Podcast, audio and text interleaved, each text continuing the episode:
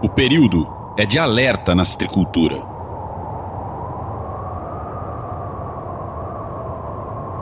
Inverno, primavera, calor, tempo seco e muito vento. O que tudo isso tem a ver com a citricultura? Eu sou Rodrigo Brandão e o nosso assunto hoje é como esses fatores influenciam na reprodução do psilídeo, que é o transmissor da bactéria causadora do greening, e também na dispersão desse inseto pelos pomares.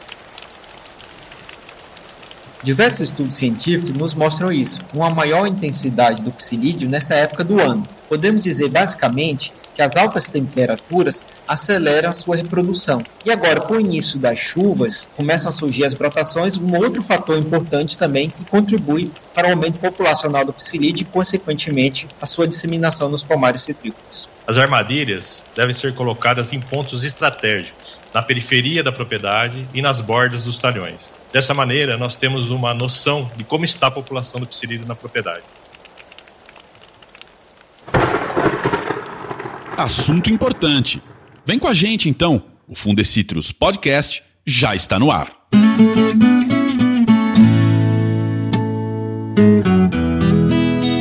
Estamos em um período de atenção redobrada no combate ao gringo. O clima de transição entre o inverno e a primavera é bastante propício para a dispersão do psilídeo pelo pomar e entre propriedades. Dessa forma, a atenção deve estar nas brotações, no manejo correto e no serviço de alerta fitossanitário do Fundecitrus. A gente chama para a conversa de hoje o pesquisador do Fundecitrus, Marcelo Miranda, e o engenheiro agrônomo e coordenador da área de transferência de tecnologia do Fundecitrus, Ivaldo Sala.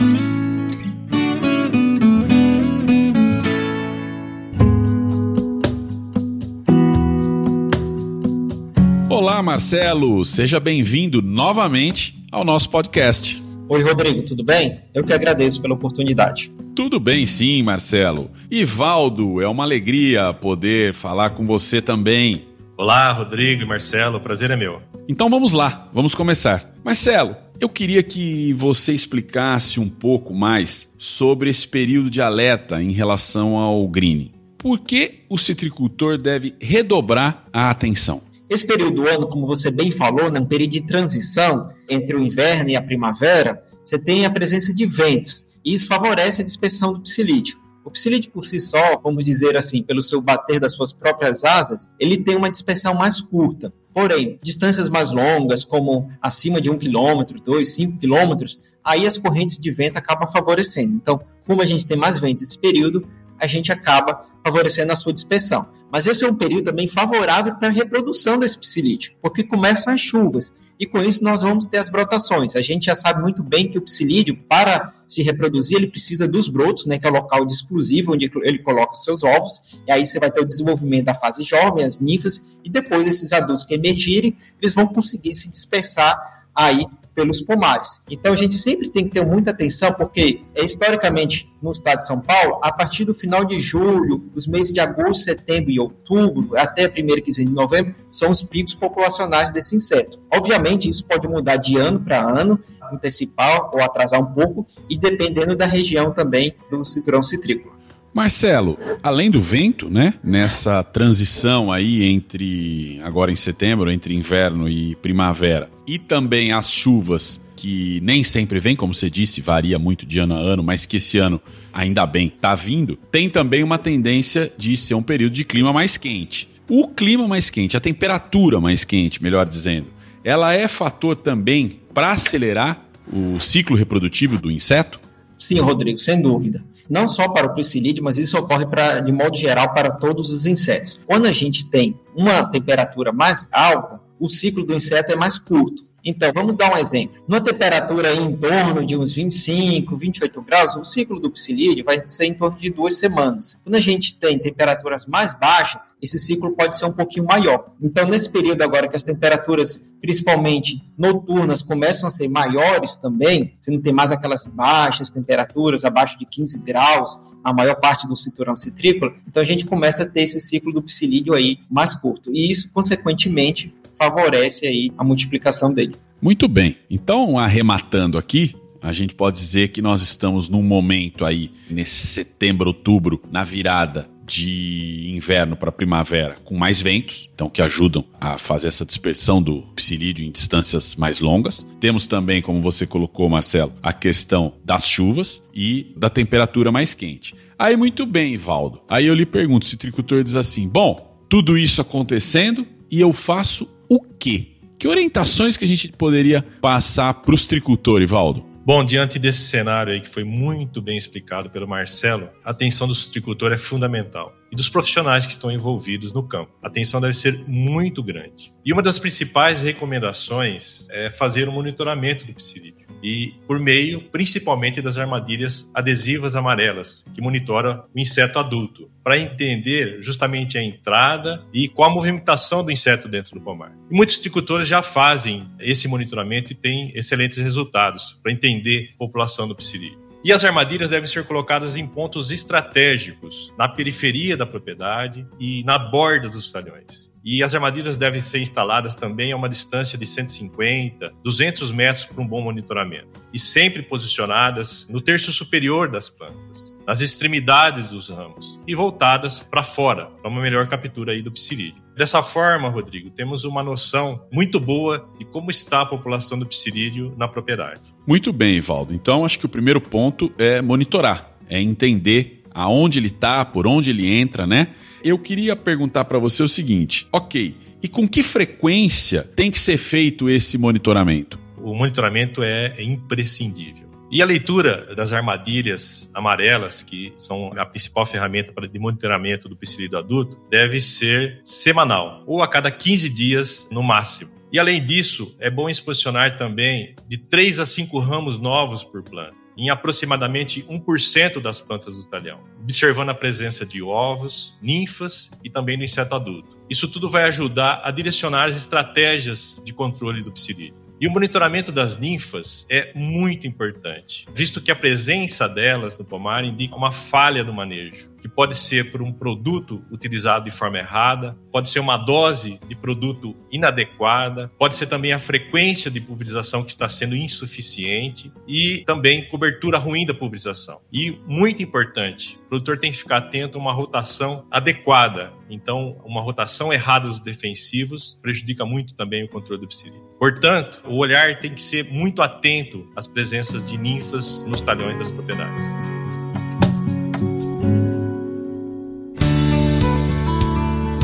Acho que é importante, duvido que não tenha quem não saiba, mas vale muito a pena contextualizar, porque no ano passado, com as altas incidências de greening, a gente já começou a falar em sinal vermelho. E o levantamento desse ano trouxe um novo aumento da incidência. Então nós temos uma doença que é uma ameaça real ao cinturão citrícola de São Paulo e Minas Gerais.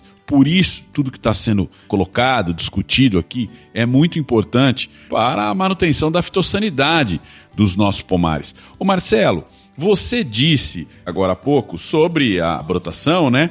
Agora, não é só nesse período, né, que tem que prestar atenção, que tem que tomar cuidado. As brotações elas ocorrem ao longo de todo o ano.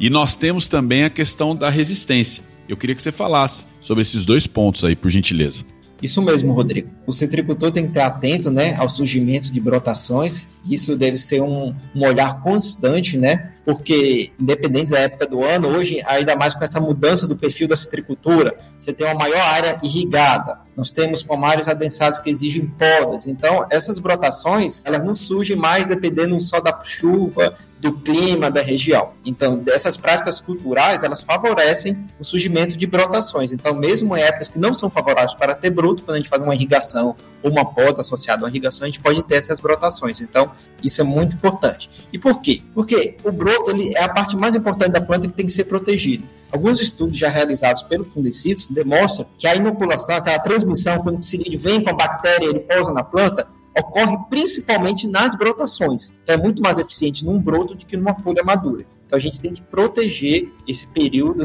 de fluxo vegetativo para que a planta não seja contaminada. E isso tem que ser feito por meio da aplicação de inseticidas e devido a esse rápido crescimento das brotações, né, que pode chegar até mais de um centímetro por dia, a sugestão é que sejam feitas aplicações a cada sete dias para tentar proteger essas brotações. Vamos falar de protação. No ímpeto aqui de abordar a gravidade da doença no nosso parque citrícola, Marcelo, eu acabei já fazendo duas perguntas de uma vez para você. Vamos falar dessa questão da resistência que tem uma preocupação grande aí. Eu queria que você falasse um pouco sobre isso. Bom, Rodrigo, a questão da resistência do psilídeo a inseticidas, né, é um tema muito importante. Lembrando que isso não é privilégio, infelizmente, nosso, né? Para qualquer praga de qualquer cultura agrícola, quando a gente faz aplicações de um inseticida que tem o mesmo modo de ação, a gente, ao longo do tempo, vai ter uma parte da população que não vai ser mais controlada. E, e com o psilídeo ocorre a mesma coisa. Então, a sugestão, é, a recomendação é que sejam realizados, quando for fazer o, controle do psilídeo, a gente sempre esteja fazendo a rotação de produtos, né, de inseticidas, com diferentes modos de ação. Utilizar, no mínimo, três modos de ação. Se você puder utilizar um quarto ou um quinto, excelente. Mas, no mínimo, temos que utilizar três modos de ação para que não ocorra essa questão da resistência. Infelizmente, já observamos alguns estudos já estão demonstrando que aqui no Parque Citrícola do Estado de São Paulo, né, tem algumas populações resistentes a piretróides. Isso não é generalizado, né, em algumas propriedades, mas a notícia boa é que após a implementação do manejo correto, como o Ivaldo falou previamente, e fazendo a rotação, essa população ela tende a cair a resistência precisa ser levada muito a sério realmente pelo citricultor. Precisamos lembrar que algumas práticas de manejo também, como adubação, poda e irrigação, comumente utilizadas pelo citricultor no manejo da cultura, estimulam também o surgimento de brotos e devem ser fatores de atenção do citricultor, principalmente quando essa brotação ocorre fora do período característico. Muito bem. Eu vou nesse gancho seu aqui, Valdo. A resistência tem de ser levada muito, muitíssimo a sério pelo citricultor. E aqui tem um ponto importante que é o seguinte: não é mudar o produto, não é rotacionar o produto, não é mudar o grupo químico, não. É rotacionar o modo de ação. São duas coisas completamente diferentes, não é isso, Marcelo? É isso mesmo, Rodrigo a gente tem que sempre rotacionar olhando o modo de ação, porque às vezes nós temos grupos químicos que têm o mesmo modo de ação. Às vezes o produtor olha até o princípio ativo né, do produto lá, são diferentes, mas eles têm o mesmo modo de ação. Então a gente sempre tem que estar olhando o modo de ação. E para ajudar o citricultor, Fundecitrus recentemente lançou um guia de rotação de inseticidas. Então, isso é gratuito, está disponível no site do Fundecitrus. O citricultor pode baixar esse aí, esse material, dar uma olhada e lá a gente separa pelos diferentes modos de ação, então já facilita essa seleção de inseticidas. É, tem um período de controle também dos inseticidas, então isso ajuda a tomar uma decisão fazer uma rotação de forma correta. E lembrando que quando a gente fala rotação, pessoal, por exemplo, se a gente vai usar três modos de ação, tem que ser um terço de cada modo de ação. Às vezes a gente vê algumas situações no campo onde é utilizado 70% de um grupo químico, por exemplo, o piretroide, e 30% dividido em dois grupos químicos. Isso não é uma rotação correta e a gente pode ter problema com resistência. Então, quando a gente fala em rotação, tem que ser rotacionado nas proporções iguais. Boa, Marcelo, boa. Ivaldo, para ajudar o citricultor, com o manejo do psilídeo, do green, o Fundecitrus disponibiliza o alerta fitossanitário, que é o maior sistema online de monitoramento do psilídeo do mundo. Eu queria que você explicasse para o citricultor como que é essa ferramenta, que é gratuita, como que ela funciona. Então eu queria que você falasse do alerta fitossanitário. O alerta é, como você disse, a maior ferramenta de monitoramento do psilídeo do mundo. Nós temos hoje no setor citrícola 32 mil armadilhas que são inseridas principalmente pelos citricultores de forma voluntária no nosso sistema. E o nosso sistema gera gráficos e mapas e também mostra a flutuação populacional do psilídeo e a ocorrência de brotações no cinturão citrícola. E nos momentos críticos, quando tem muito broto e quando tem um crescimento da população do psilídeo e também detectado um movimento migratório do psilídeo, são emitidos avisos aos citricultores para que eles possam realizar em suas propriedades, numa determinada região, a proteção coordenada, controlando o psilídeo de forma simultânea. Rodrigo, só completando o Nivaldo, essa ferramenta também é muito importante para proporcionar uma ação conjunta entre os citricultores em uma determinada região. Então, com essas aplicações coordenadas, se todos aderirem e fazer uma aplicação coordenada, demora mais tempo para a gente ver aquele pico populacional do psilídeo, né? Então, esse, porque ele não fica migrando de uma propriedade para outra. E com isso, a gente tem um controle mais efetivo do green.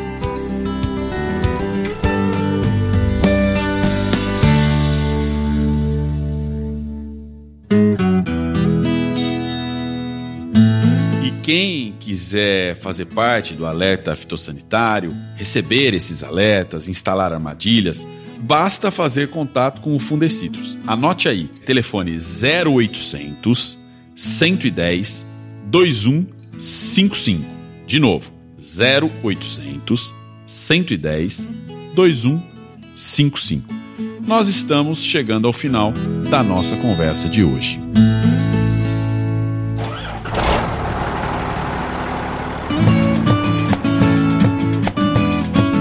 Eu tinha dito, só para deixar o número registrado, sobre o aumento da incidência de greening em São Paulo e Minas Gerais. O levantamento do Fundecitrus de 2021 mostrou, numa fotografia real, que essa incidência estava em 22,37%. E em 2022 ela saltou para 24,42%, um aumento de 9,16% em um ano. Então é uma questão muito séria e muito urgente que depende da união e de atitude de todo mundo e ao mesmo tempo. E é já.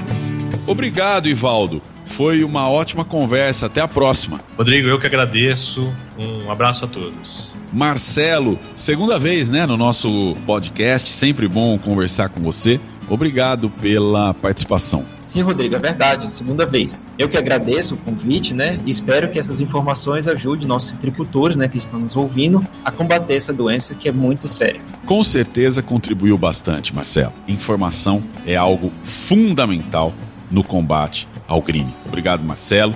Obrigado, Ivaldo. E obrigado também a você, ouvinte, que acompanha as informações da citricultura. Curta e compartilhe o Fundecitrus Podcast. Seguindo a gente, você recebe uma notificação sempre que um episódio estiver disponível por aqui. Espero você no próximo episódio. Até lá!